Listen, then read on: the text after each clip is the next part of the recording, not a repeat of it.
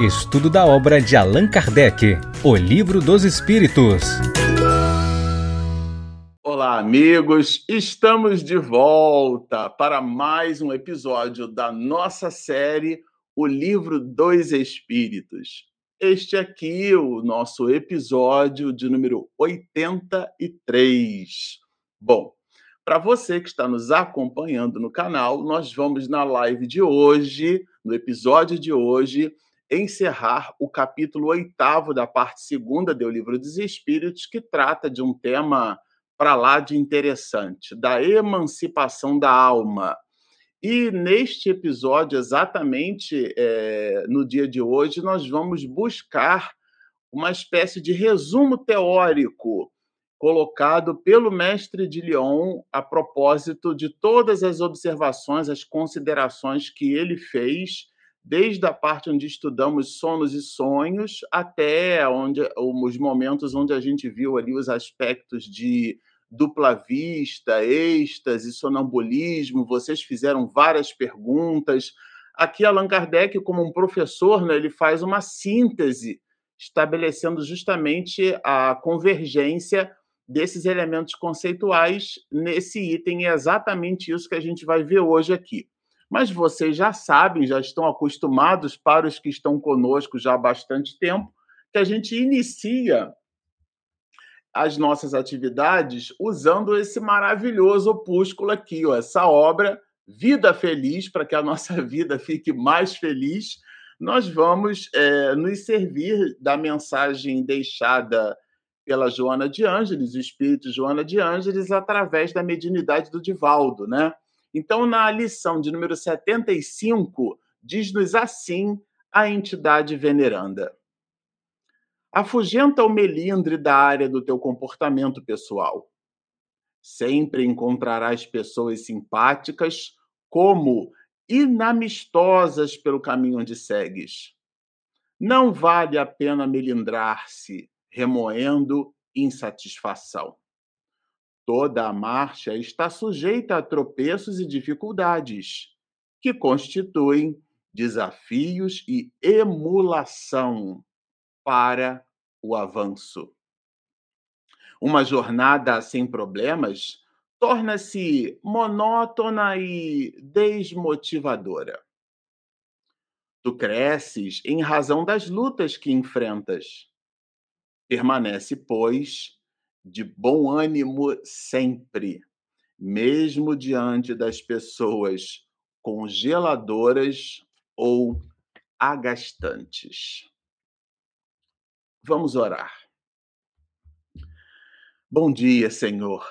Estamos nós aqui, como habitual, buscando o estudo, a leitura e a reflexão da obra O Livro dos Espíritos.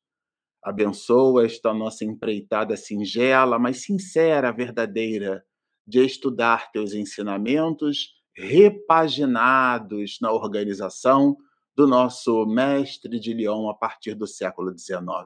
Estamos todos aqui, cada um de nós conectados nas mais diferentes partes do planeta, neste ideal de serviço. Abençoa-nos, portanto, esta jornada no dia de hoje, no dia de amanhã, agora e para todo sempre. Bom, vamos lá, meus amigos, vamos estudar hoje o finalzinho aqui, né? Regina deixou um cafezinho aqui para mim, viu, gente? Então, é, eu vou colocar o protagonista nosso, né? O nosso livro em formato digital. Essa tradução que eu tenho aqui é, é a, do formato digital é de Noleto Bezerra também, né? Além da, da de Guilhom Ribeiro, que a gente tem aqui na, na, nossa, na nossa estante, é, esse digital que a gente tem é o livro de com a tradução de Noleto Bezerra expedido né, pela Federação Espírita Brasileira. Bom, a Regina está colocando aí para vocês se contextualizarem, tá? Nós vamos, como a gente disse antes da prece, terminar com a live de hoje é, uma parte que Allan Kardec chama de resumo teórico, né? Do sonambulismo, do êxtase, da dupla vista, aqueles pontos que a gente estudou nas últimas três lives, ele vai cons é, consolidar agora no item 455. Vejam que é um item, é um resumo teórico, não tem perguntas e respostas, ele não pergunta aos espíritos, ele mesmo, o próprio codificador, que faz um resumo e apresenta o resumo para nós isso, aliás, é uma constante em O Livro dos Espíritos. Né? A gente viu lá anteriormente ensaio teórico da sensação dos espíritos. É um tratado, né? é um ensaio teórico, e aqui é um resumo teórico, ou seja, não é um resumo prático. Ele fala aqui da teoria dos processos de sonambulismo, de êxtase e, da, e de dupla vista. Não é como provocar sonambúlico, como acontece, como é que se dá, isso a gente já estudou. Ele faz um resumo dessa teoria, né? desse tríplice aspecto do processo de emancipação da alma, que começa desde os sonos e sonhos, onde a gente se desprende parcialmente pelo sono, a gente já estudou isso aqui, né? E aí é o espírito quem percebe, somos nós quem percebemos, e a gente pode ou não imprimir nas células da memória essa experiência na, no, no mundo espiritual. Depois, a gente viu aqui o sonambulismo, os aspectos do, do próprio êxtase, da dupla vista, fizemos né, vários, vários é, episódios, na verdade, um para cada um. Né? E agora, no item 455, repito, não é uma questão, é um item, e isso é bem comum no livro dos Espíritos. Nem todos os, os itens são questões e nem todas as questões são itens, tá certo? Nesse caso aqui, é, trata-se de uma enumeração, né, é, que a gente vai chamar de item, colocado aqui pelo próprio codificador, de número 455. Bom, é, a gente vai perceber nessa síntese de cara a primeira, o primeiro ponto né, que ele faz questão de, de anotar é o do sonambulismo. Então, ele vai dizer para a gente assim: os fenômenos do sonambulismo natural se produzem espontaneamente. E aí, o que é que significa isso? O sonambulismo natural, né, que a gente já viu aqui, e, e ele vai trabalhar mais adiante. Mas a, até esse, a, nesse ponto já dá para conversar assim com vocês, né, entre nós. Vocês já sabem que o sonambulismo é, existe, né, o sonambulismo provocado, que é o sonambulismo é, por exemplo, hipnótico, né, provocado pelo processo de hipnose, e aquele que se manifesta naturalmente. É disso que ele está falando aqui. Ele pode ser, ele pode ser é, se produzir espontaneamente, ou seja, ele não é provocado, porque existe o sonambulismo provocado. Né? Podem ser provocados artificialmente pela ação do agente magnético, que é justamente o hipnotizador. Né? Quer dizer, no magnetismo, né, na hipnose, por exemplo, ele é provocado por uma terceira pessoa, né, mas é o mesmo fenômeno. Então, essa é a relação conceitual que fica para esse assunto, tá? Bom, aí aqui ele vai é, dizer para a gente, eu coloquei em azul aqui, o estado que se designa pelo nome de sonambulismo magnético fé apenas difere do sonambulismo natural em que um é provocado, enquanto o outro é espontâneo. Está bem claro, né? Então, não, não tem muita dúvida ali, né? Tá? É, um é provocado e o outro é, é, não é provocado, é espontâneo. Mas o fenômeno é o mesmo. E aí ele vai colocar, bom, se esse é um processo natural, o que, que é alguma coisa natural? É aquilo que está íncito em a natureza quando a gente chama de fenômenos naturais, tem até um livro do, do, do Isaac Newton, né, que eu estou lendo, que ele fala princípios filosóficos da filosofia natural. Na verdade, é um livro de física. Os postulados matemáticos de Isaac Newton né, estão contidos nessa obra. E ele trabalha esse conceito de filosofia natural porque vem da natureza, está in natura, né, íncito em a natureza. Até interessante porque no prefácio da obra de Newton, né, que é, esse prefácio ele é expedido por um professor de uma universidade de sua época, é interessante porque a gravidade que estava sendo estudada, né, o fenômeno da ação gravitacional, da aceleração gravitacional, até então, no período medievo, né, que a gente chama de período medieval, é, era considerada a gravidade como sendo um fenômeno é, um fenômeno divino, um fenômeno é, é, sobrenatural. E, na verdade, Isaac Newton mostra, inclusive matematicamente, Giordano Bruno e muitos outros é, é, cientistas né, que inauguraram, assim, fizeram uma disruptura e inauguraram o pensamento da ciência moderna como a gente conhece hoje, né? É, eles se serviram dos métodos de observação. E aqui, com Newton, não foi diferente. Não, a gravidade é um fenômeno natural, ou seja, um fenômeno que está na natureza. E o sonambulismo, né, justamente a tese colocada nesse capítulo oitavo, é a ideia perfeita de que esses processos eles não devem ser colocados, entendidos e observados por nós como sendo fenômenos maravilhosos, né, fenômenos sobrenaturais. No capítulo 2 da parte primeira do livro dos Médios, Allan Kardec tem um título assim, do maravilhoso do sobrenatural, em se referindo à mediunidade. A mediunidade não tem nada de maravilhoso, a, a mediunidade não tem nada de sobrenatural, nada está acima da natureza, né? Quando a gente chama, inclusive, de relações metafísicas, né? Está, é, é anterior à própria physis, à própria matéria. Então, aqui não há o que duvidar. Se não há o que duvidar, pergunta, até do ponto de vista retórico, né? Allan Kardec faz assim uma construção retórica, né? É, por que seria, então, mais extraordinário ou irracional o sonambulismo magnético, já que eu tenho natural? Por que, que isso seria, né? Apenas por produzir-se artificialmente com tantas outras coisas? Quer dizer, por que essa distinção, né?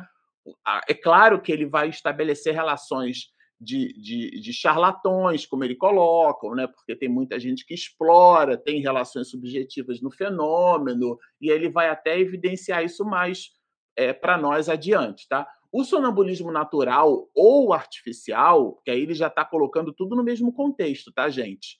É, ambos, né? Ambos os fenômenos, vejam só, é um fato. E contra fatos não há raciocínio possível, né? Ele é, vai ele ganhando, ele, o fenômeno sonambúlico, né, ganhando terreno, apesar da má vontade de alguns. As pessoas observam, o fenômeno fala por ele mesmo, mas a pessoa diz que não acredita, né? É, no seio da própria ciência, é que é o, o C está com uma letra maiúscula, significa que isso aqui é, é, uma relação substantivada, né? É a ciência como nós a, a conhecemos que valoriza os processos é, de indução, de dedução. Eu não vou entrar no mérito aqui, mas é a ciência, o método observacional. A gente, inclusive, diz que Allan Kardec é, é, fez ciência com o espiritismo, quando a gente chama espiritismo de ciência, não é porque tem biologia, física, matemática, isso seria ingenuidade da nossa parte achar assim, né? O espiritismo é ciência porque Allan Kardec usou um método científico, né? Aliás, tem uma, um livro maravilhoso de leitura, não muito palatável, mas o livro é maravilhoso, né? É, é, de René Descartes, chama-se O Método. E ele trabalha justamente essa ideia da construção do conhecimento a partir de uma metodologia, né? Que é o estudo do método, a metodologia. Então, o, método utilizado para a aferição de um fenômeno é tão mais importante quanto a apreciação, a indução e a dedução do próprio fenômeno. E Allan Kardec se serve disso, aliás, no capítulo terceiro da parte primeira, onde ele chama assim de relações, né? eles chamam de é, o capítulo, a parte primeira do livro dos médios são noções preliminares. O capítulo 3 tem um título muito interessante, do método. Depois de lendo René Descartes, eu entendi por que Allan Kardec colocou esse capítulo lá. Mas, para a gente não criar assim, divagações filosóficas sobre o tema, que, aliás, ele vai mencionar isso mais adiante, tá? Se a gente quisesse resumir esse ponto de a gente ah, chorou em amarelo, é assim: contra dados e fatos não há argumento, tá certo? Aliás, há quem diga, né, do ponto de vista filosófico, a gente diz assim: sim, contra dados e fatos há argumento. O argumento precisa ser um argumento científico. Fazia todo sentido eu olhar para o céu e dizer: não, aquilo ali é uma estrela, a estrela d'alva só que aquilo não era uma estrela, né? era um planeta, chamava-se Vênus e refletia a luz do Sol. Mas a evidência né, mostrava que podia ser uma estrela. Nem tudo aquilo que brilha no céu possui luz própria. Né? Quando a gente estuda astrofísica básica, a gente aprende isso logo nas primeiras lições. Né? Fazia todo sentido eu achar que era a Terra que estava parado, né? e era o Sol que se movimentava. Inclusive, Aristóteles acreditava nisso, né? É, Ptolomeu acreditava nisso, e todo o modelo que a gente chama de modelo que a igreja utilizou, aristotélico ptolomaico, né, porque Ptolomeu e Aristóteles acreditavam nesse modelo que a gente chama de modelo é geocêntrico, né, a Terra no centro de tudo. Então, antigamente, isso fazia todo sentido, né? Mas depois, com Galileu Galilei, que começou a pegar duas lentes polarizadas, né, por, é, construídas por Rinpoche. Ele pegou essas lentes e simplesmente transformou-as quase que num objeto de, de divertimento entre a corte, né? porque as pessoas conseguiam observar as coisas em larga escala. Daí, inclusive, mais tarde que surge o microscópio, vem é uma palavra que vem do grego, né, micra de micrômetro, a milésima parte do milímetro. Então as pessoas se divertiam em pegar aquelas lentes é, é, polarizadas e ficar analisando os objetos agora altamente dimensionados. Mas foi Galileu Galilei que pegou aquilo e apontou para o céu e começou a perceber a deformidade das crateras da Lua, começou a observar as erupções que o Sol é, produzia, né, os processos elípticos que mais tarde vão ser estudados, né, é, é muito fortemente, e, e, e, um conjunto de postulados Galileu Galilei ele desenvolveu a partir de um método, o chamado método observacional. E aqui o sonambulismo dialoga com esses processos. Isso aqui é uma deixa de um cientista do século XIX. Muita gente lê isso aqui e passa batido, né? mas tem muita informação é, é, importante colocada nesse assunto. Vejam, aqui ele vai mencionar que eu achei até poético, né? Para o espiritismo, o sonambulismo é mais do que um fenômeno psicológico, porque vem do psiquismo, né, do psique, da alma, né? É uma luz projetada sobre a psicologia, né? Que a, a psicologia é a ciência que estuda é, o psiquismo, né? Na verdade, há quem diga que a, que a, psicologia hoje estuda os efeitos do comportamento do homem, né, dentro de uma análise muito mais antropológica, né, do que propriamente é, o, o psique como sendo a alma na sua etimologia da palavra. Até porque muitos psicólogos não acreditam que nós temos alma, né? Eles acreditam que tudo que existe é o resultado simplesmente de, um, de uma sopa né, é, neuroquímica e que a gente interage com os elementos materiais e que nós produzimos emoções e sensações a partir desses processos neuroquímicos e neurosinápticos. Portanto, a psique aqui não é a alma no sentido transcendental que a religião nos ensina. É, é, ela tem uma outra abordagem. Mas, do ponto de vista de ciência, ele vai dizer que o fenômeno põe luzes sobre a própria ciência. Eu achei isso assim é bem poético até né, por parte de Allan Kardec. Ele está falando justamente do fenômeno sonambúlico, tá? Aqui ele vai falar do método de novo. Será racional que se pretenda obter os mesmos efeitos quando há e quando não há um instrumento?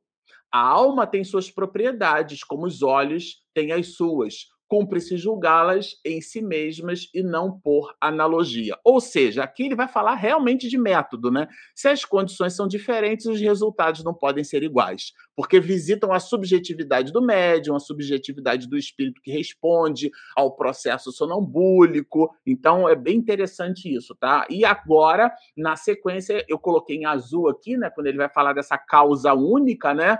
A causa única é a alma. Então, o sonambulismo, a clarividência, o êxtase são propriedades da alma. Elas podem ser incitadas, ou seja, provocadas, que é o que a gente está chamando de sonambulismo magnético, que, que hoje a gente entende pelos processos hipnóticos. Ele vai provocado por alguém, né?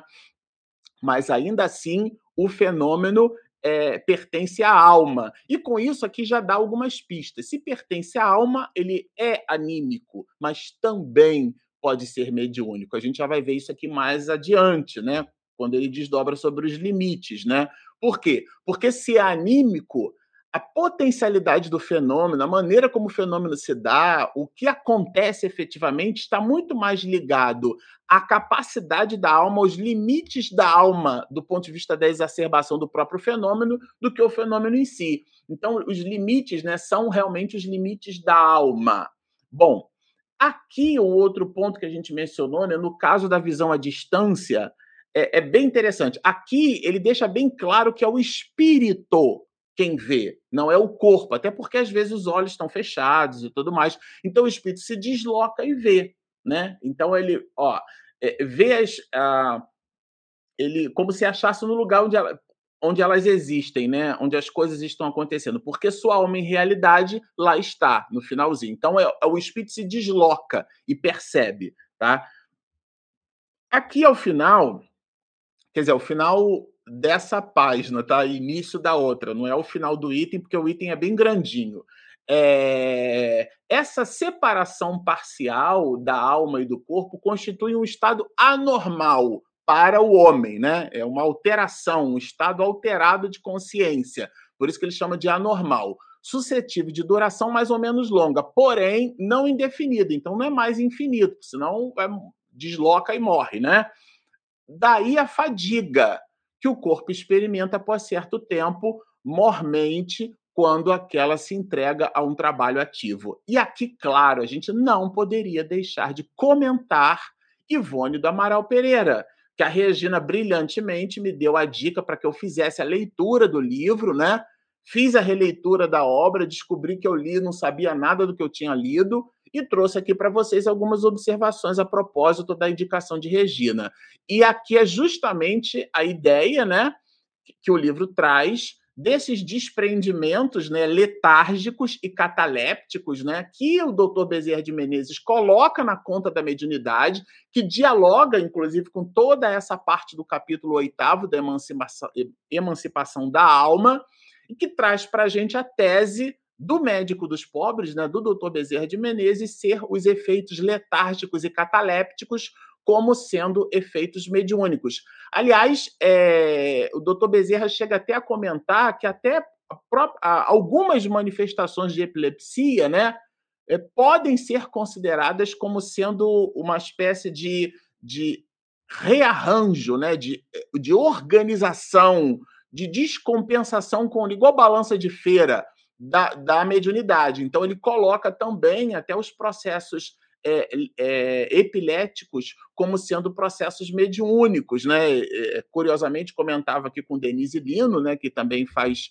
é, faz estudo com a gente às segundas-feiras, que nós lemos dois livros recentemente de dois epiléticos, né?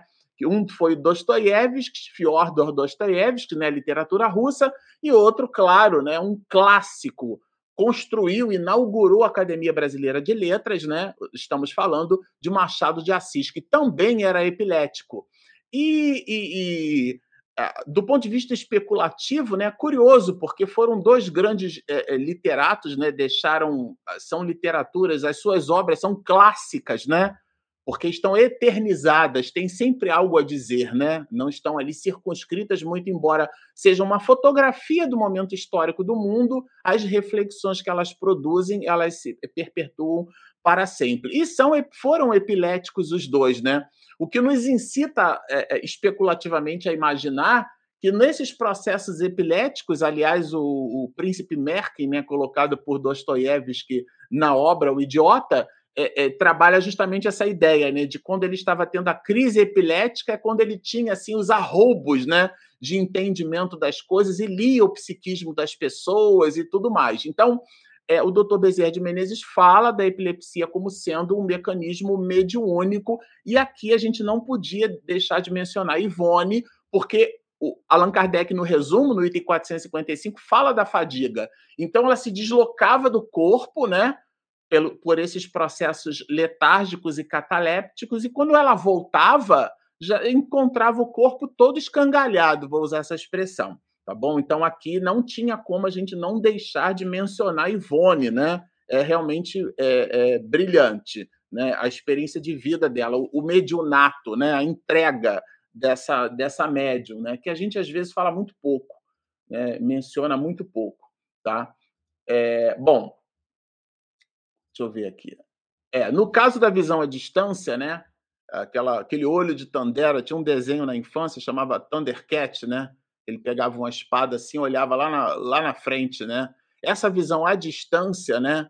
O sonâmbulo vê, não vê com o corpo, né? O espírito não vê com o olho, gente. Ele não vê com o olho do espírito, inclusive. tá certo? Os sentidos não estão circunscritos a, ou melhor, a percepção, porque essa palavra sentido do ponto de vista espiritual, a gente sempre usa analogia. Por isso que o item primeiro das 17 partes da introdução, Allan Kardec vai estabelecer as questões é, de anfibologia dentro da língua portuguesa, né? ou dentro dos idiomas, de modo geral, até porque foi escrito em francês, né? não em português. Então ele fala essa coisa da manga, né? a manga, a manga pode ser a fruta, pode ser a manga da blusa. Eu dei a ideia aqui, eu fiz uma, até uma brincadeira com vocês, né? De um livro de ciência da computação que eu estudei, vendem-se frangos abatidos. O que é o frango abatido? É um frango morto ou um frango deprimido, né? Está tão abatido. Então, as palavras, às vezes, elas trazem uma associação que ela não dialoga com o elemento conceitual. Então, a gente tem que tomar muito cuidado, tá? Então, quando a gente fala de ver, não é esse processo de visão que a gente compreende quando a gente observa os objetos, né? Porque, inclusive, quem vê não é o olho, é o cérebro, né? O olho é um sensor.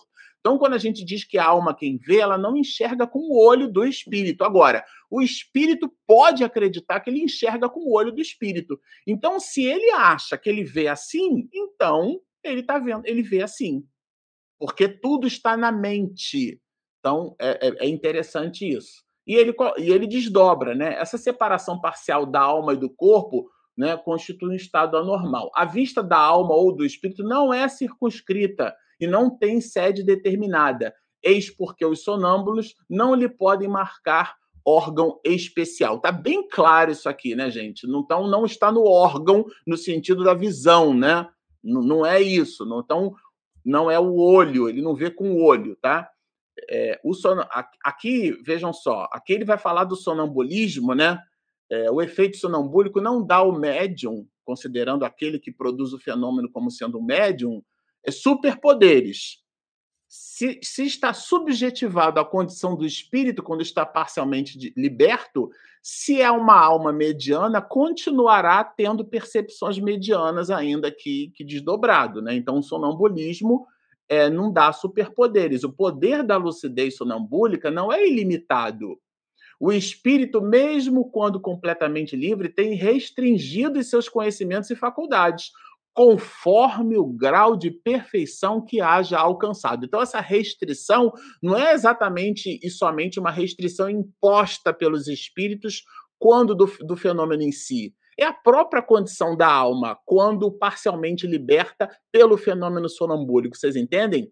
Então a percepção ela fica subjetivada, ou melhor, a expansão está subjetivada à condição desse espírito. Então, é, é, ele, ele não tem superpoderes. E aqui a gente vai perceber, inclusive por conta disso, que a, como ela é subjetivada, ou seja, ela depende da pessoa que produz, né? os efeitos estão diretamente associados à subjetividade da, da, do lastro, né? do espectro de percepção daquele que efetivamente percebe o fenômeno, né? então ela não pode ser infalível tanto menos se pode contar com a sua infalibilidade, porque tem nuances, né? ela não é infalível. O sonambulismo não precisa, portanto, que se exprimam os pensamentos por meio da palavra articulada. Ah, bom, isso aqui eu destaquei porque ele vai dizer o seguinte: aí a gente já vai entender que há o sonambulismo mediúnico, porque ele vai falar da comunicação de não encarnados, está lá no canto superior esquerdo né, da, do, do, nosso vídeo aqui, da parte do vídeo onde a gente tem o, o, o texto. Ou seja, é a comunicação com não encarnados, ou seja, o sonâmbulo se desprende e agora se comunica com terceiros. Então, aí há o processo mediúnico, que a gente vai entender como sonambulismo mediúnico.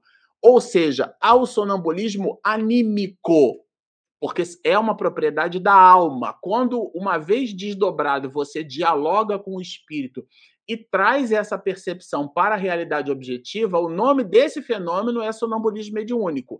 Quando você aprecia as coisas como espírito, isso é anímico, tá? Mas aqui ele vai falar do, do sonambulismo mediúnico, que se dá pelo contato dos fluidos, né? Que a gente pode entender que é o fluido cósmico universal que funciona como uma espécie de conector, né? Um fio condutor e conduz o que? O pensamento. Então, por isso que você pode visitar alguém na Alemanha sem saber falar alemão, porque o espírito vai se comunicar contigo pelo pensamento.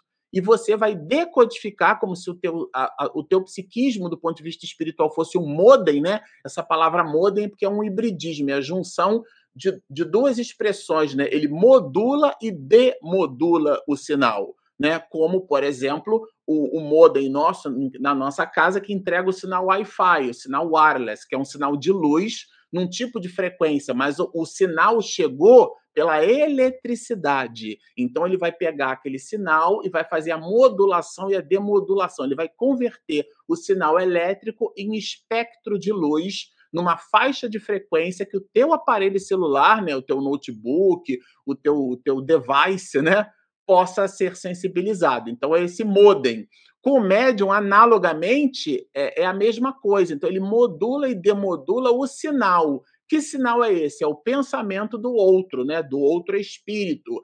E qual é o meio? No lugar de ser o cabo de rede ou a, o Wi-Fi, né? A, a, o espectro de frequência no ar, é o fluido cósmico universal que faz a entrega. Né? Então, em contato com outro espírito, ele realmente vai poder se comunicar sem nenhum problema.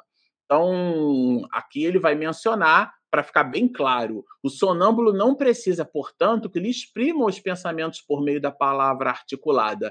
Ele sente e adivinha. Aqui, essa adivinha né, não é adivinhação no sentido de sortilégio, é pelos mecanismos da intuição. Ele sabe o que, que o outro espírito quer dizer quando transmite aquele conteúdo, tá? Bom, eu coloquei aqui um ponto seguinte: sujeito às influências da atmosfera moral que o envolva, essa também é a razão porque uma assistência muito numerosa e a presença de curiosos, tá? É... Bom, é, esses curiosos são as pessoas que, eventualmente presentes nesse tipo de reunião, onde esse fenômeno vai provocado, elas podem exercer uma maior ou menor resistência, tá? Elas podem facilitar ou dificultar. Já que o fluido cósmico universal é o que transporta os fluidos, né? E sendo esse pensamento de forma, né, uma sutileza da própria matéria, né?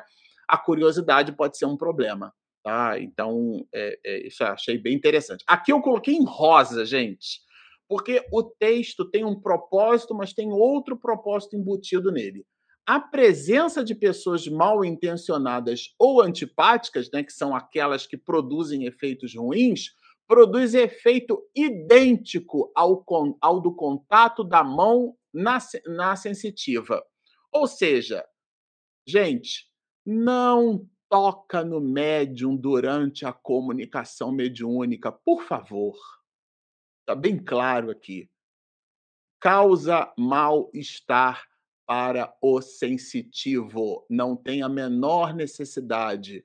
Ficar tocando no médium. Tá? Então, a presença de pessoas mal intencionadas e antipáticas produzem esse efeito ruim do mesmo jeito que o médium quando recebe o toque de alguém, tá certo? Tem gente que fala assim, encosta tanto o rosto que se, se esticar o lábio dá um beijo.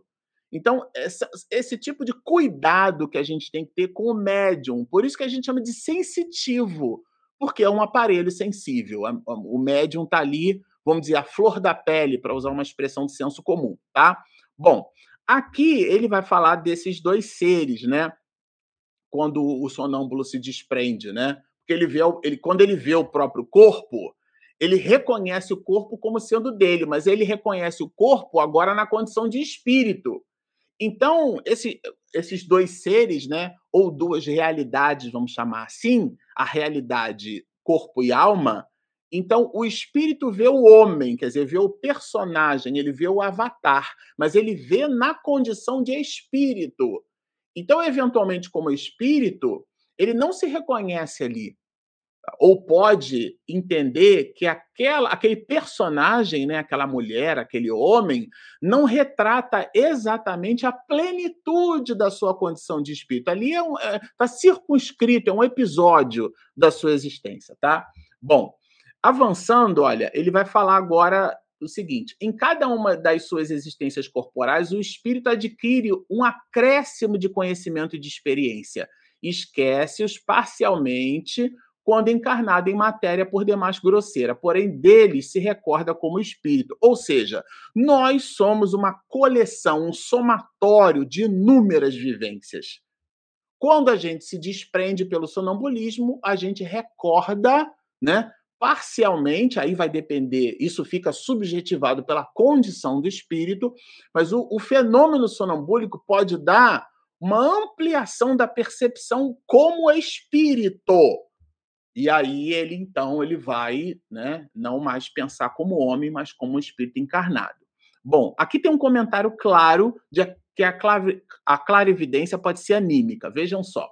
Conforme as circunstâncias e o fim que se tem em vista, ele, né, a, o, o sonâmbulo, né, a pessoa, os pode aurir da sua própria experiência, da sua clarividência relativa às coisas presentes, ou, ou, disjunção exclusiva, ou dos conselhos que receba de outros espíritos. Então aqui está bem claro. Os processos de clarividência, os processos sonambúlicos, eles podem ser anímicos, é a alma quem vê, ou é um espírito que esclarece, ou que possibilita esse processo de clarividência. Então, nada de escrever o fenômeno na pedra. A clarividência pode ser anímica como sonambúlica. Está bem claro aqui, gente. Vejam, pelos fenômenos do sonambulismo, quer natural, quer magnético, a gente já entendeu isso aqui, que o sonambulismo pode ser provocado né, por uma indução hipnótica, que ele está chamando aqui de sonambulismo magnético, ou ele simplesmente acontece naturalmente, e aí esse é chamado é, espontaneamente seria a melhor palavra, né? Porque o sonambulismo magnético também é natural, muito embora seja provocado, mas o fenômeno é natural, tá? Então, em ambos os casos, a providência nos dá a prova irrecusável da existência e da independência da alma. Então, aqui eu achei interessante, porque o, esse tipo de fenômeno né, que a gente está estudando aqui, ela, ela ratifica, ela corrobora, ela intensifica uma relação conceitual da doutrina espírita, que é um dos princípios basilares, básicos da doutrina espírita, o da imortalidade da alma e o da comunicabilidade dos espíritos, né? A existência em Deus, tudo isso que a gente está estudando juntos aqui. Então, aqui mostra o seguinte: que o fenômeno sonambúlico é mais uma das provas da imortalidade da alma, e a gente entende que é super apropriado vocês, vocês tomarem por nota aquilo que o próprio codificador anotou, tá certo? Vamos avançar aqui. Esse resumo realmente tem bastante conteúdo, né? Aqui de novo fica bem claro, tá? É o espírito no sonambulismo que se transporta para o local.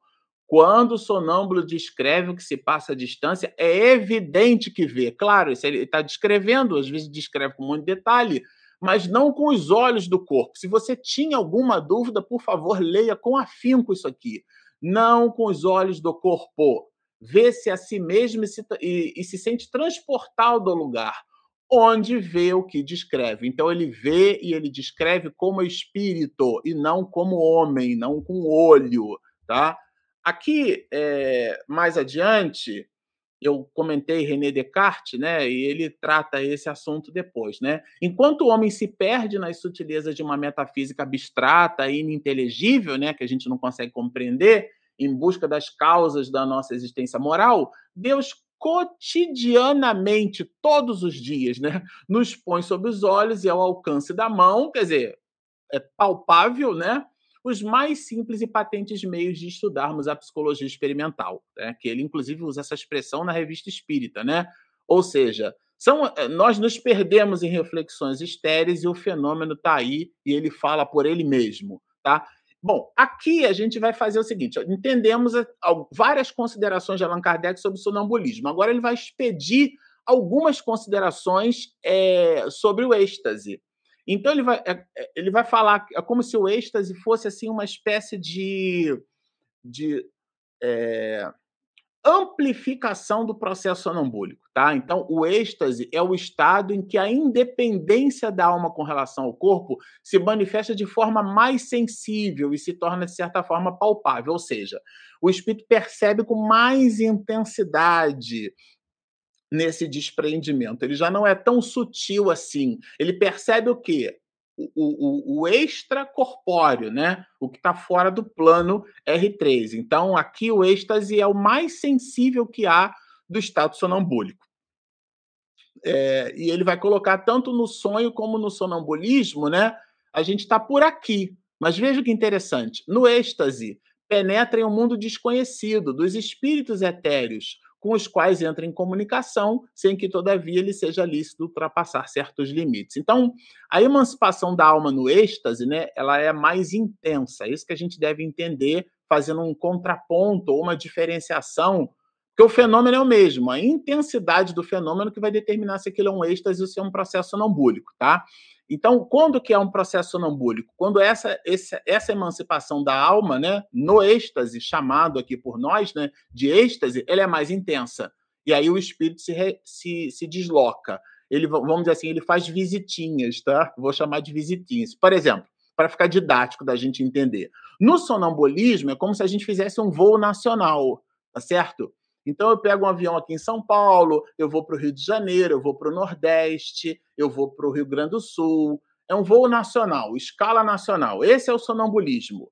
No êxtase, aí o voo já é internacional. Aí eu já vou para a Alemanha, eu já vou para a Áustria, eu já vou para o Canadá, eu já vou para os Estados Unidos, eu já visito outras pátrias que seriam outros mundos. Então, vejam, no êxtase penetra em um mundo desconhecido. Então, ele, ele amplifica as suas possibilidades, tá?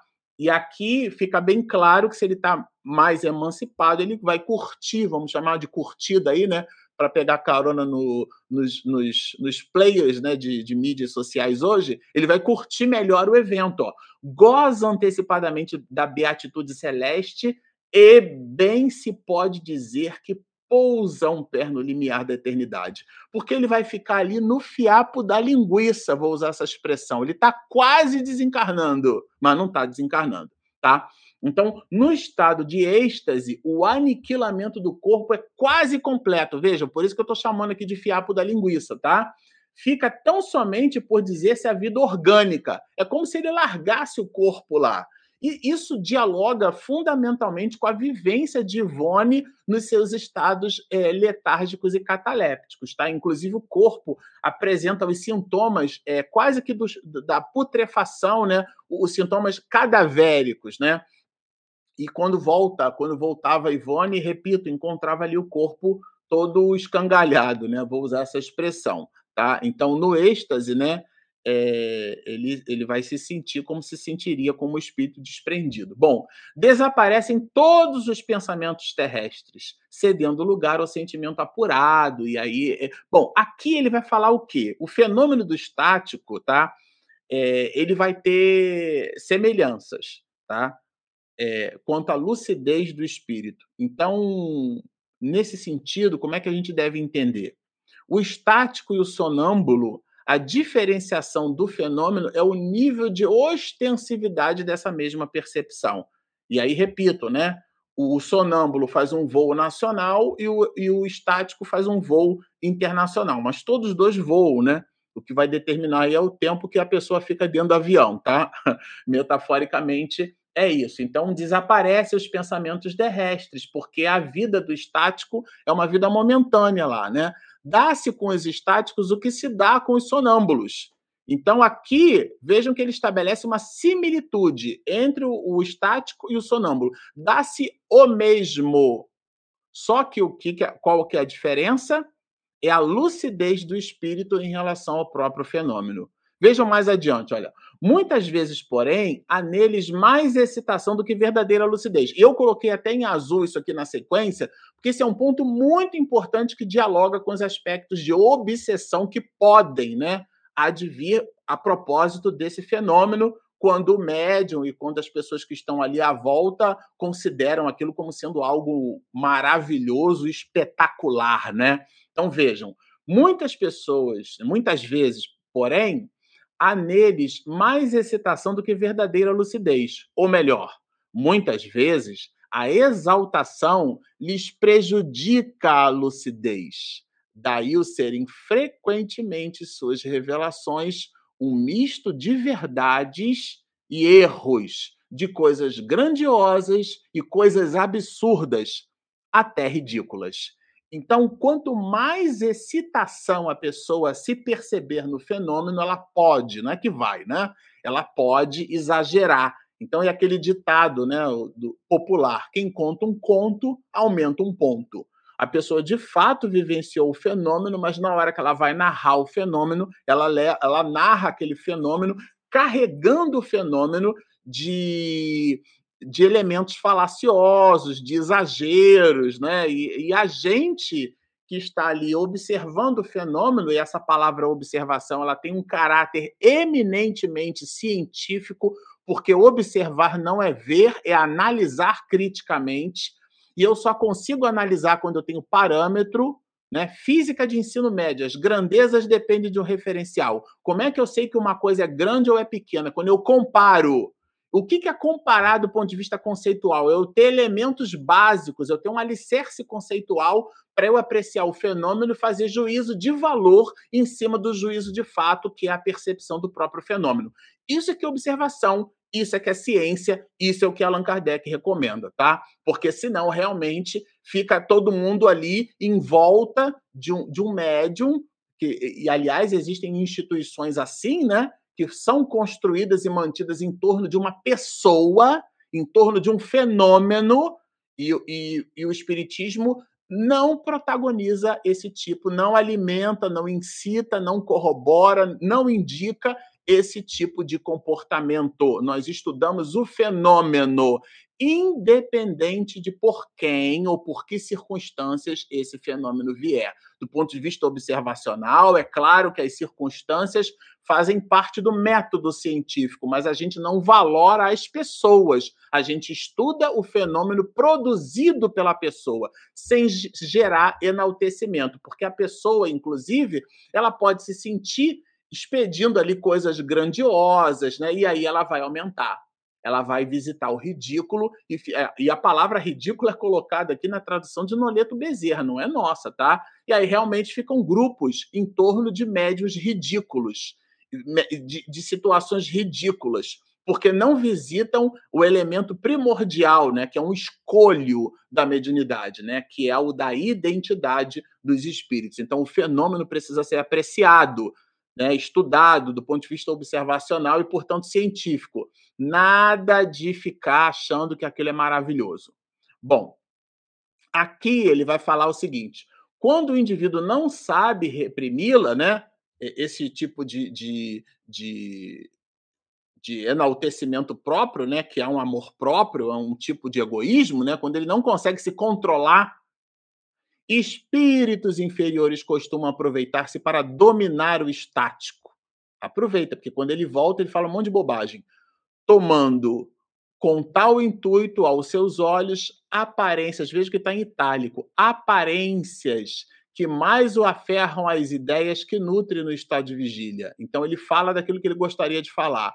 Há nisso um escolho, quer dizer, um empecilho, mas nem todos são assim. Então, uma coisa é a possibilidade do fenômeno produzir, por parte do sonâmbulo ou do estático, esse tipo de comportamento, mas não significa que isso seja um atributo do fenômeno. Isso é um atributo da pessoa que tem a possibilidade de produzir o fenômeno. Então, aqui Allan Kardec separa uma coisa da outra, né? que é, é muito importante. A emancipação da alma, e aqui ele vai falar né, é, da vista dupla agora, tá? A, na emancipação da alma se verifica às vezes no estado de vigília e produz o fenômeno conhecido pelo nome de segunda vista ou dupla vista, tá? Essa ideia da segunda vista, porque é o espírito quem vê, né? Uma é o corpo quem vê, realidade objetiva, e a outra é o espírito quem vê, a dupla vista, tá?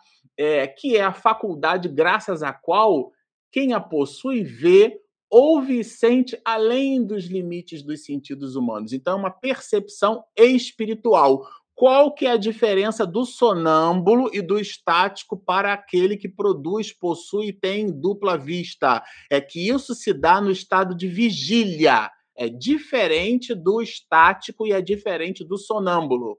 A pessoa entra num estado assim, Regina de vez em quando fica assim, né? Ela entra num estado alterado de consciência, ela pode estar num processo de dupla vista, tem alguns que se distanciam um, corpo, um pouco do corpo, mas não desdobrou não entrou em sono, nada disso, né? Está ali em estado de vigília, né? Fica um pouquinho ali com o estado alterado, né? ou seja, é um fenômeno que pode acontecer no estado de vigília, e, aliás, é o que caracteriza a dupla vista, né? Porque você pode é, conceitualmente entender que a dupla vista existe no estático e a dupla vista existe no sonâmbulo. Só que está de olho fechado, então não é dupla vista. tá certo? Bem fácil de entender. O que, que chama de dupla vista? Porque a pessoa está ali, eventualmente, fazendo arroz, prestando atenção na panela, e ela tem uma percepção espiritual enquanto está cozinhando. Então, é, é ela está olhando para o arroz e está espiritualmente olhando para um quadro, que pode ser, inclusive, nesse fenômeno da dupla vista, um processo de clarividência, tá certo? Então, nesse sentido, por isso que a gente chama isso de dupla vista. Por isso que eu não posso chamar a visão espiritual promovida pelo estático e pelo sonâmbulo de dupla vista, porque deixou o corpo ali, o os olhos estão cerrados, é o espírito quem está vendo, mas na dupla vista não. Ao mesmo tempo, vamos dizer assim, né, ele enxerga de duas formas: como homem, como pessoa, como criatura humana e também como espírito. Então, bem interessante, tá? E então é, é uma relação conceitual que eu acho que vale a pena a gente deixar ali é, é, carregada conosco, tá? No momento em que o fenômeno da segunda vista se produz, o estado físico do indivíduo se acha sensivelmente modificado. Tá? O olhar apresenta alguma coisa de vago, né? como eu mencionei aqui no caso da Regina. Né? É, a pessoa fica assim meio que como, como aéreo. Né? É nesse sentido. Bom, aos dotados desta faculdade, e aí ele está falando da dupla vista, que é a última aqui né, no nosso pacote de resumo da, do capítulo, né? Aos dotados desta faculdade, da faculdade da dupla vista, ela se afigura tão natural como a que todos temos de ver, consideram-na um atributo de seus próprios seres. Então a pessoa pensa assim, né? O, o aquele que, que tem o fenômeno é, exacerbadamente íncito em si mesmo. Ué, mas você, você não está vendo, não? você não vê, não? Sabe? Porque para ela aquilo é bem natural, né? Então vejam que, que interessante aqui mais adiante, tá? o poder da dupla vista varia, indo desde a sensação confusa até a percepção clara e nítida das coisas presentes ou ausentes. Então vejam só, a dupla vista como fenômeno, ela vai subjetivada à condição daquele espírito, do mesmo jeito que temos no êxtase, do mesmo jeito que temos no sonambulismo. Então você vai perceber e notar na literatura mundial é, várias pessoas com exemplos de manifestação de dupla vista e nas suas mais variadas características, porque isso vai subjetivado, quer dizer, pertence ao sujeito, né? Uma relação subjetiva pertence ao sujeito. A relação objetiva pertence ao objeto. Quando eu descrevo uma cadeira, eu não altero o valor da cadeira, mas eu altero a minha, eu, eu sinalizo a minha percepção sobre a cadeira. Além de descrevê-la, talvez matematicamente ou geometricamente, né, usando ali geometria euclidiana, eu vou dizer que a cadeira é alta, é, é, é, pequena, é grande, é feia, é bonita. Então, aqui são relações subjetivas, é a minha avaliação, a avaliação do sujeito, mas aquilo não está alterando o objeto. Então, a gente faz essa distinção de uma avaliação objetiva para uma avaliação subjetiva. Uma avaliação objetiva fala do objeto, uma avaliação subjetiva é o sujeito fazendo juízo de valor com as suas construções socioculturais sobre o objeto que ele observa. O nome desse tipo de relação é relação subjetiva, pertence ao sujeito. Uma segunda, uma terceira, uma quarta, uma quinta pessoa que aprecia o mesmo objeto, eventualmente, né, não vai, a gente não vai escrever na pedra, mas eventualmente essa segunda, terceira, quarta e quinta pessoas terão posições diferentes. Eventualmente, pode ser que alguns atributos, né? É, ah, eu achei bonito também. Ah, eu achei mais ou menos. A Regina, às vezes, quando prova alguma coisa, ah, achei médio, né? Expressão aqui em casa. Quando alguma coisa não agrada muito, ah, médio, né? Então, isso é subjetivo, é a criatura né, que, que faz a avaliação, tá? Então, ela pertence ao sujeito, tá? Vamos ver aqui, ó. O poder da dupla vista varia, isso a gente leu. Se, se pode dar, vou continuar. Se pode dar o qualificativo de precisão de golpe de vista moral um pouco desenvolvida, desperta pelo, pelo, pelos pressentimentos. Aliás, desperta, né? Essa condição da dupla vista pode despertar o pressentimento da alma. Isso aqui eu achei interessante e altamente relevante, tá? Por quê? Porque quando a gente fala de perspicácia, aliás, a gente não, Allan Kardec fala de perspicácia, quando ele fala de intuição, quando ele fala que os processos de dupla vista podem despertar o pressentimento, a gente percebe é, que é a alma quem percebe. Então é uma intuição da alma, é uma percepção da alma, é um pressentimento da alma, que a expansão do psiquismo, que a gente está chamando aqui de dupla vista, tem vários fenômenos para isso, pode proporcionar. Então ele pensa como espírito e eventualmente a gente coloca isso num fenômeno mediúnico, mas não é, é anímico, é a alma. Ah, então é isso que ele quer. Ah, então é isso que ele pensa, né? Então, nesse sentido, é a alma, nada de colocar tudo na conta da mediunidade, né? Quando a gente estuda a mediunidade, fica assim, né? Tudo a gente bota na conta da mediunidade, né? Cria ali um polariza a reflexão, né? Para quem tem um martelo na mão, tudo é prego, né? Como a gente costuma dizer. Quer dizer, a pessoa tem ali um remédio, é, é uma, é uma solução em busca de um problema, mediunidade mediunidade, mediunidade, tudo é mediunidade. Não, meu filho, vai ao médico. Tem nada de mediúnico nesse processo, né? Especulativamente falando. Mas a pessoa está estudando, ela constrói uma monoideia, ela tem um monolito mental, é um bloco mental único na cabeça. Tudo para ela é mediunidade. Como para muitos de nós, tudo é reencarnação. E aí o Evangelho trouxe aquele brilhante capítulo onde Allan Kardec faz um, uma dicotomia causas atuais e causas anteriores das aflições. Existem algumas dificuldades que realmente são explicáveis somente pelas relações do ontem. Não tem como. Mas outras, o mestre de Leão nos coloca, são o resultado direto da imprevidência do agora. Nada de botar na conta da reencarnação. Ficou diabético, meu filho? É porque comeu comida errada. Melitos 2, inclusive, todos os médicos, de modo geral, Melitos 2 é o indisciplinado.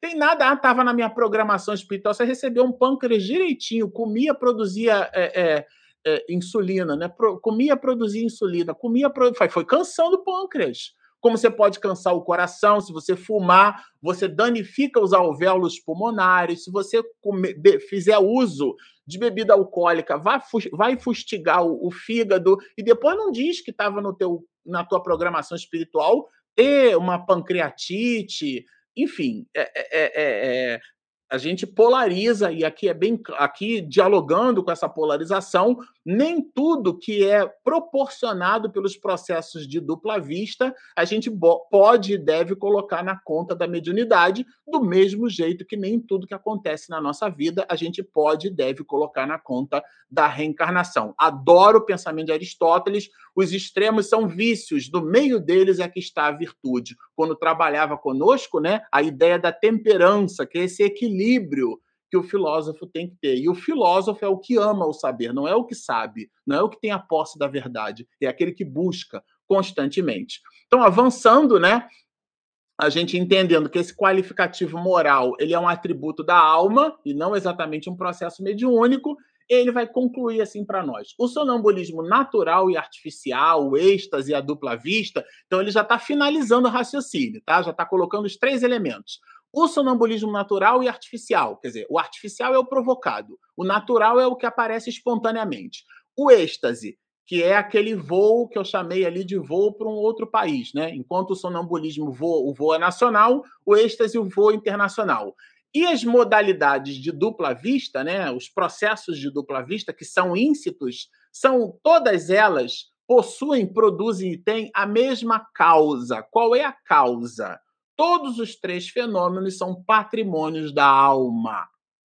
Essa que é a causa. A causa é a alma. Se você tem dúvida, acompanhe comigo.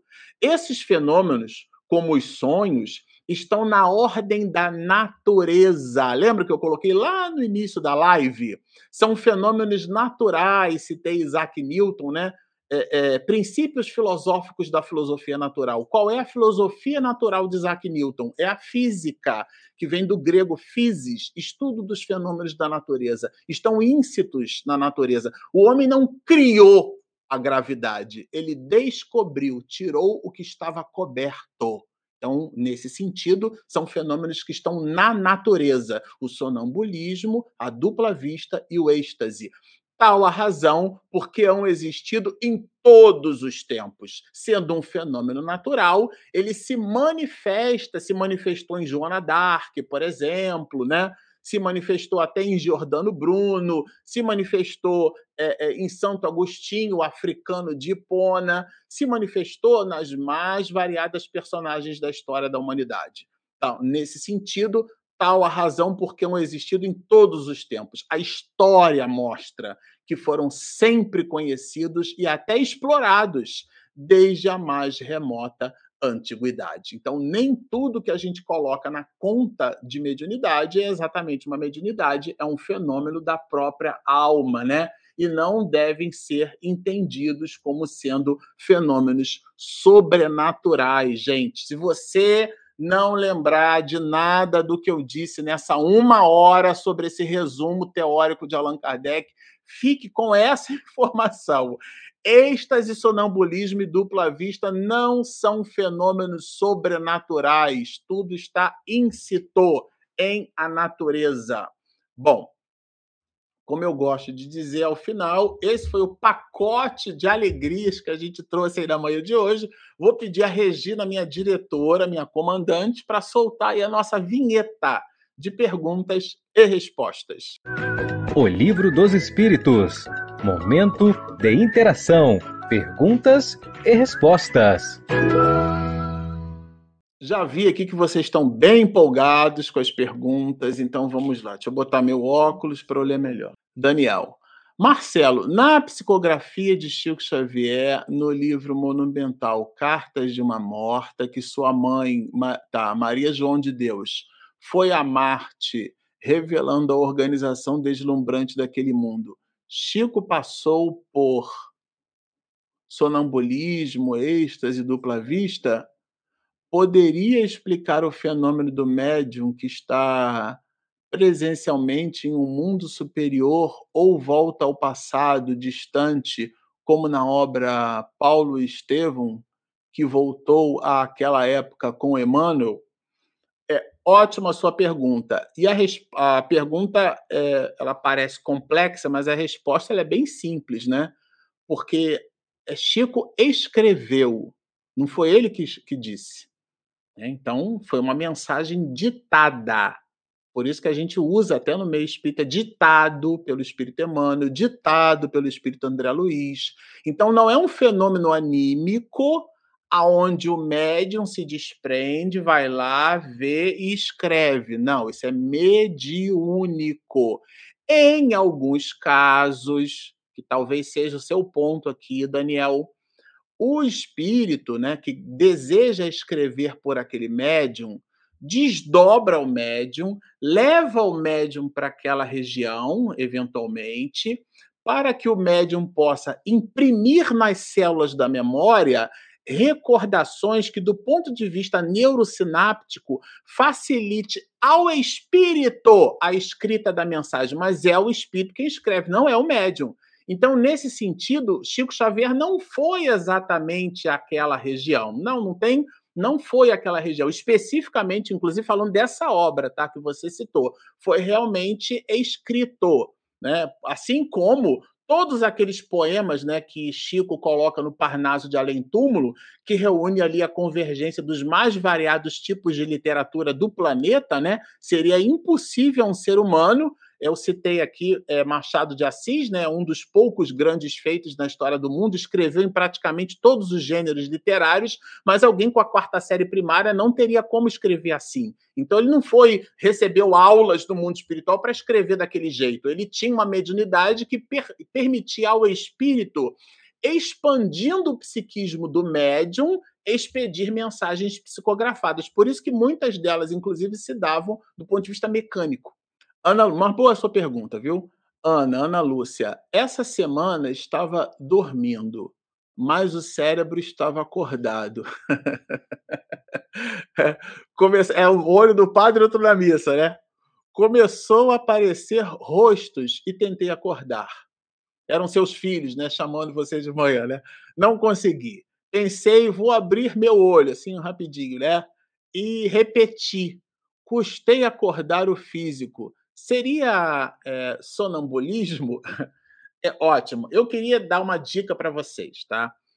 Eu vou usar uma expressão que os americanos usam muito, né? Depends on. Depende bastante.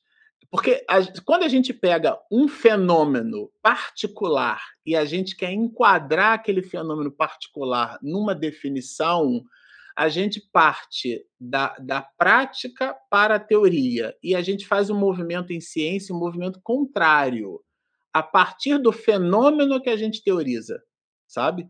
Então, o que é que significa isso, tá, Ana, para você?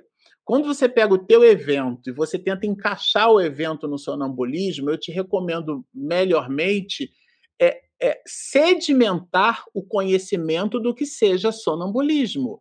O sonambulismo, como a gente viu aqui largamente, ele é o despreendimento da alma. Eu até citei a questão do voo nacional.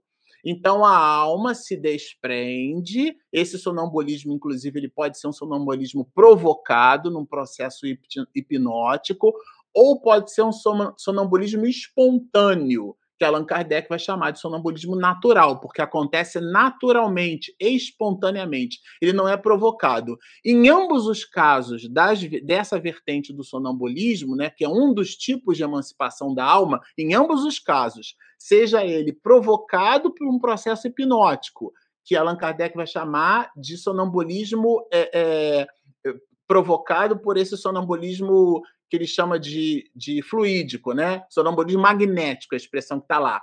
Ou espontâneo natural, em ambos os casos do sonambulismo, a alma sai do corpo. Se você está lá, tá meio cá, meio lá, igual John Carter, você não está no estado sonambúlico. Então, o que, que acontece, Ana? A tua pergunta ela é ótima, mas ela visita uma compreensão do que seja sonambulismo.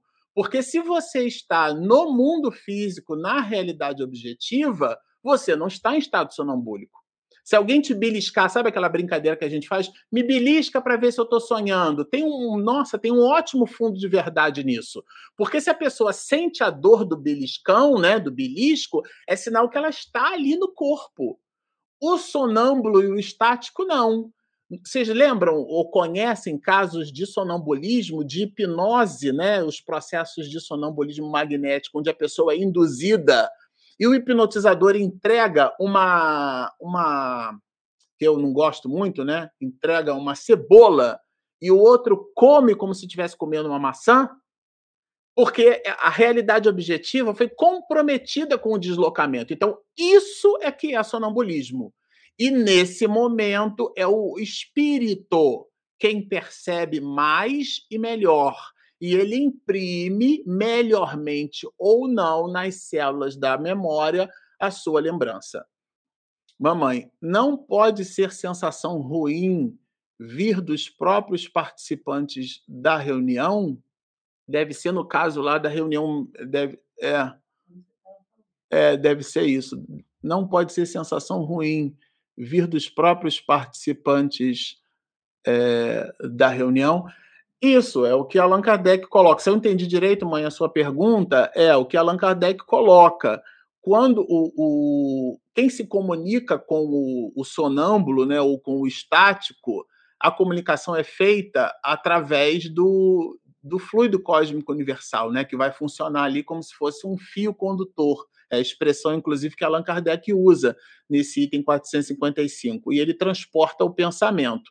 Como o pensamento é matéria, tá? e a matéria ela está, é, vamos dizer assim, é, circunscrita e, e, e, sob a ação do próprio efeito material, eu posso ter um, um fenômeno né, que a gente chama em comunicação de entropia.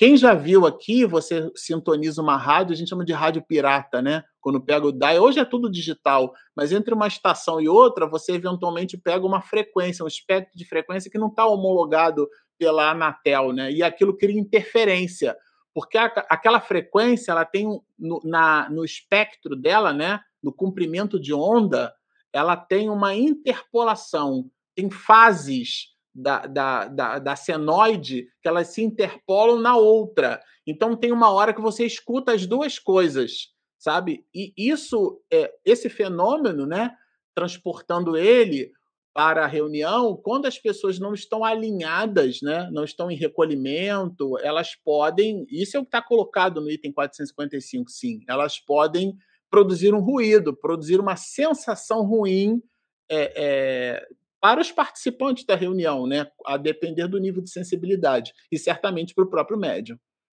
E o milindre do médium? Aí pertence ao médium. né? O milindre é uma avaliação pessoal. Quando a gente fala do milindre dos outros, aliás, aqui vai uma dica, tá? Sobre, em cima de alguns livros de psicologia que a gente tem lido ultimamente.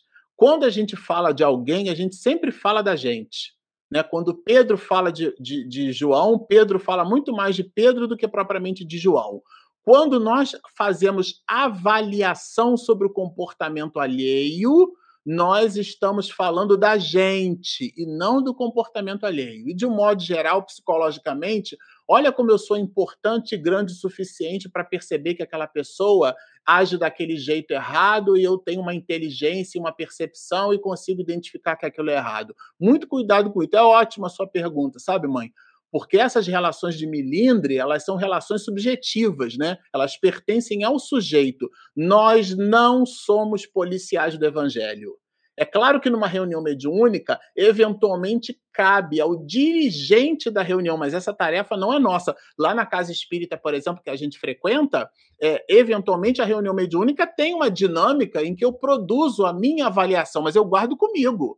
O dirigente da reunião é que deve eventualmente chamar o médium, conversar com ele. Se ele se sentir milindrado, o problema é dele, não é meu. Essa encrenca é dele. Eu não vou trazer para mim, eu já tenho meus próprios problemas. Então, o milindre realmente é algo sério, sim, é objeto de obsessão, mas é um desafio pessoal.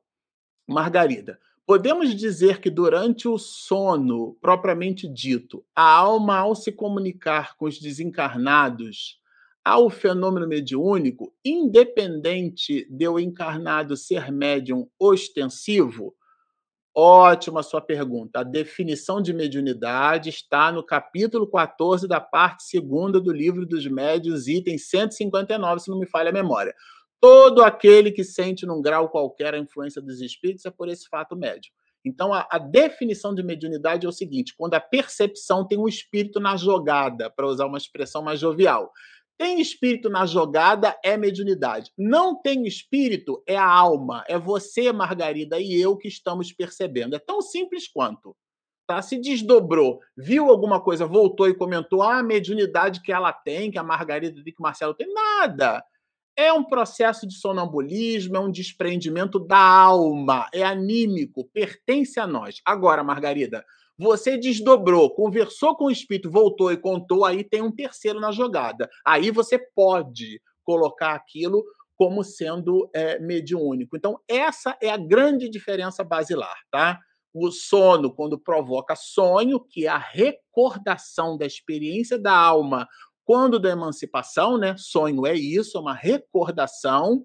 Eu acordei hoje de manhã com uma história, nossa, como dizem os jovens, bombou lá no mundo espiritual, né? Hoje, nossa, foi bastante coisa lá que eu recordei. Então, às vezes eu durmo e não recordo nada, mas não significa que eu não tenha tido uma vivência. Nesse caso, tive e recordei, e a recordação, inclusive, ela é estranha em alguns casos. Por que, que ela é estranha? Porque ela fica ela fica circunscrita à maneira como a alma imprime no porão da mente, que é aquilo que Sigmund Freud chamava de inconsciente, na metáfora do iceberg, aquilo que está submerso, que é aquilo que medra. E, inclusive, a tese dele, né, que é uma tese, a tese do, do pai da psicanálise no, no planeta, é, a, é, é, o inconsciente que nos governa. Então a gente tem ali essas relações, elas ficam então é, às vezes fantasiosas. Então sim, a gente pode dizer que, desprendendo pelo sono, tendo uma experiência, desde que essa experiência tenha um espírito na jogada, você volta, né? Considerando ali que despertou,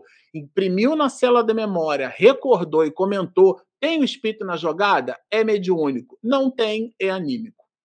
Leninha, Marcelo, certa vez sonhei alguém tirando o meu espírito do corpo. Não, Leninha, você não sonhou com alguém tirando o seu espírito, você sonhou com alguém tirando você, porque você não tem um espírito, Leninha, você é um espírito. Eu tenho, cadê aqui? Eu tenho essa caneta, mas a caneta não sou eu. Então, o pronome possessivo significa que aquilo está sob a minha posse. Mas quando eu digo a minha caneta, eu neurolinguisticamente estou reconhecendo que a caneta não sou eu. Quando eu digo meu espírito, eu estou neurolinguisticamente dizendo que o espírito não sou eu. E aí a pergunta filosófica é: se o espírito não é você, quem é você? Claro, você é um espírito imortal. Mas vamos continuar. Entendi o teu ponto, tá? É, então alguém estava tirando você do corpo. Quando é, estava nas pernas, então alguém chegou e disse: Não, será que eu ia desencarnar? Ou seria um estado de êxtase? De novo, relações práticas, né? A gente traz ali o exemplo prático e tenta encaixar o exemplo prático é, no conceito. O conceito de êxtase trazido por Allan Kardec no capítulo oitavo e agora desdobrado no item 455, onde ele faz um resumo teórico. Êxtase é o que a gente chamou aqui de o voo internacional. O espírito larga o corpo fica ali no fiapo da linguiça mesmo, quase morrendo, desencarnando, tá? E ele vai visitar outras regiões como espírito. Leiam Recordações da Mediunidade de Ivone Pereira, indicação de Regina para vocês. Leiam Recordações da Mediunidade. O êxtase é isso. Então, se você sente se alguém te tirando do corpo, é sinal que você sente o corpo. Se você sente o corpo, você ainda não está na condição do estático, porque o estático não sente o corpo. Então, essa é, de novo, uma relação conceito é normal, é natural, vocês podem e devem fazer perguntas, mas essas perguntas indicam que essas relações conceituais ainda não estão propriamente é, sedimentadas. O estático é aquele, vou repetir, que faz um voo internacional. Ele sai da sua casa e a sua casa é o seu corpo. Se ele sai do corpo, ele não sente o corpo, né? Tá ali no fiapo da linguiça, como a gente diz. Essa é a posição do estático. O sonâmbulo é o voo nacional, tá? E o, a dupla vista é como o nome sugere, a pessoa, eu dei o exemplo, inclusive, da pessoa que está cozinhando e ela tem um insight, ela tem uma visão, que pode ser até uma clara evidência, mas ela olha o arroz e o feijão na panela e ela olha também como espírito é, essa percepção, né, essa clara evidência. Por isso que o nome disso é dupla vista. Não há dupla vista no êxtase, não há dupla vista no sonambulismo, por um motivo muito simples, porque no êxtase e no sonambulismo você está com o olho fechado, o olho do corpo. Agora, quando você está na realidade objetiva e você tem um insight que pode ser ou não mediúnico, aí sim você pode chamar esse fenômeno de dupla vista. Então vejam que os nomes eles carregam relações conceituais, mas elas estão todas descritas no capítulo 8. Margarida, com relação à dupla vista, está esta acontece independente de a alma se deslocar até aquilo que vê? Exatamente isso, porque quando tem o deslocamento, aí já não é dupla vista. Quando tem o deslocamento, aí a gente já pode sonar, chamar isso de sonambulismo. Por exemplo, é, é, a, a, situação. É, de, existem várias situações né, de, de bilocação que a gente, inclusive, estudou aqui juntos no, no, no livro dos médios, né? É, essas situações de bilocação, o espírito deixa o corpo lá dormindo, vamos dizer assim, né?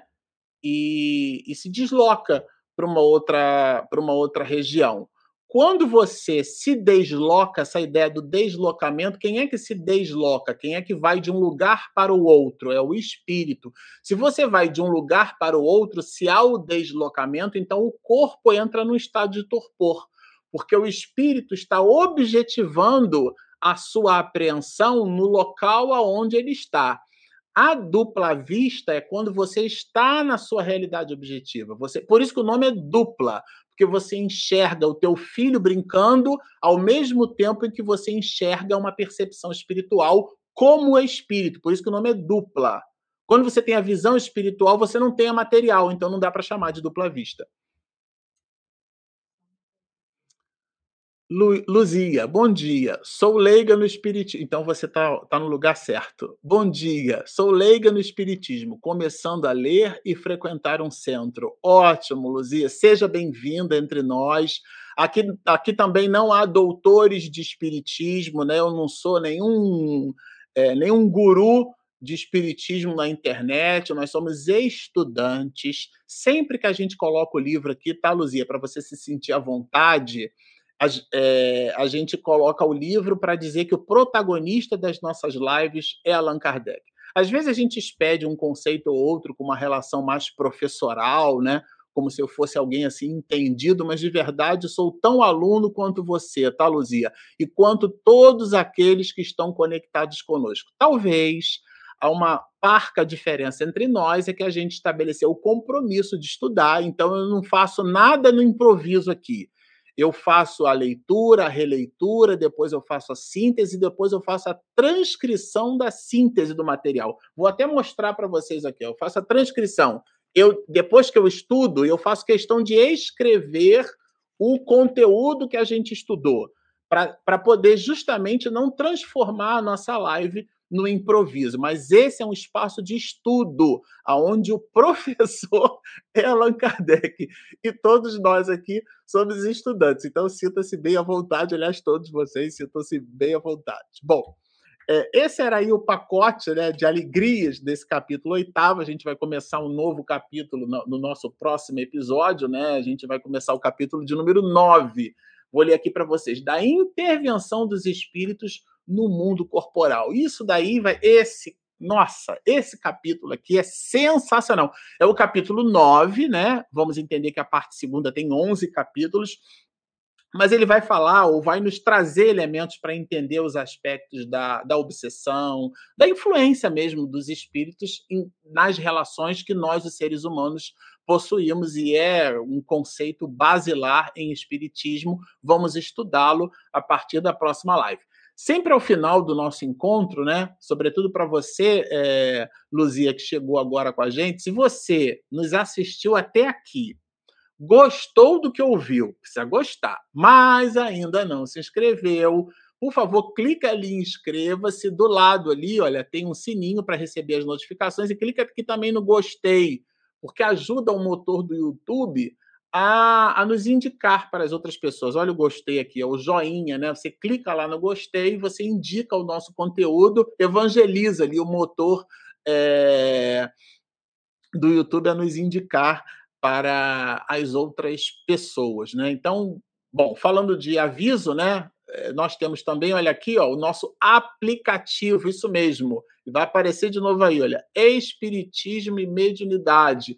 Como é que você faz? Você, se você tem iPhone, você vai lá na, na Apple Store. Se você tem Android, você vai lá na Google Play. Espiritismo e Mediunidade. O nome é compridão assim, mas você acha que o Mzinho do projeto nosso, ó, que está aqui no canto superior direito, e você baixa o app, não paga nada, não tem propaganda dentro do aplicativo, tem nada. Ele é gratuito, está disponível na Google Play e na Apple Store. Bom, fica aí o convite para a próxima segunda-feira, nós vamos estudar, continuar estudando juntos a obra é, Nas Fronteiras da Loucura. Bom, terminando o nosso encontro, a gente sempre gosta de dizer assim: baixe o nosso app, inscrevam-se no nosso canal, sigam-nos e muita paz. Vamos encerrar a live da manhã de hoje conversando com alto e dizendo assim: muito obrigado pela oportunidade do estudo, da reflexão, da interação com os amigos, que, assim como nós, estão desejosos de estudar e aprender para servir melhor aos outros e a si mesmo. Senhor, Divino Pastor das nossas almas, somos criaturas muito frágeis. Protege-nos das dificuldades do mundo orienta-nos quando o caminho se tornar difuso. E acalenta, apacenta os nossos corações. Cada vez mais identificamos que a humanidade estorcega e a estudar esta proposta singela, Senhor, de estudar os teus ensinamentos, não carrega conosco a pretensão de nos tornarmos melhores intelectualmente, mas sim de reunir elementos em que, aprendendo o valor do amor, possamos dinamizá-lo nas nossas relações, no cotidiano, que nos aflige, mas que também nos dá a oportunidade de crescer. Tua misericórdia se faça então com todos, hoje, agora e sempre.